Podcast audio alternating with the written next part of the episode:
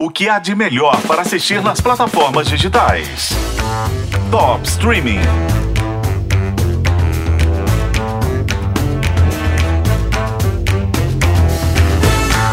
Será que teremos um CSI nacional?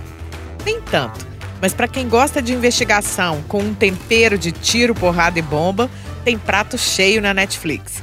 DNA do Crime é a série brasileira do gênero mais cara da Netflix até agora.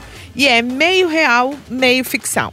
Quem explica é o diretor de episódios, Pedro Morelli. Conta a história de um grande assalto e a investigação que a Polícia Federal Brasileira fez a partir de amostras de DNA que surgiram desses assaltantes. Esse aqui é o mapa do DNA do crime contra o patrimônio no país, tá ligado? DNA do Crime é uma série de ficção inspirada em crimes reais que nunca foram contados. Já estreia com essa pinta de antologia que terá várias temporadas, hein? Na primeira, a gente tem um assalto de proporções épicas a uma seguradora de valores no Paraguai.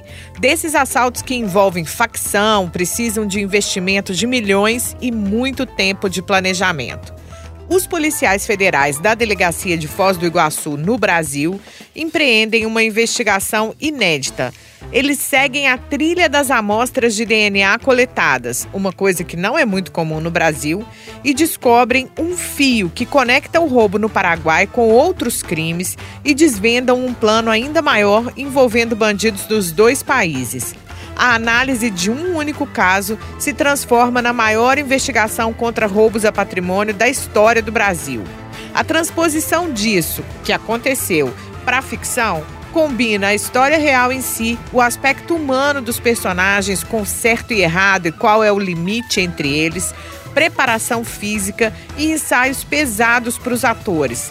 Além, claro, de muita técnica na hora de filmar. A gente trouxe até profissionais de fora do Brasil para supervisionar e para ajudar a conceituar algumas cenas de ação. DNA do Crime chega na Netflix no dia 14 de novembro.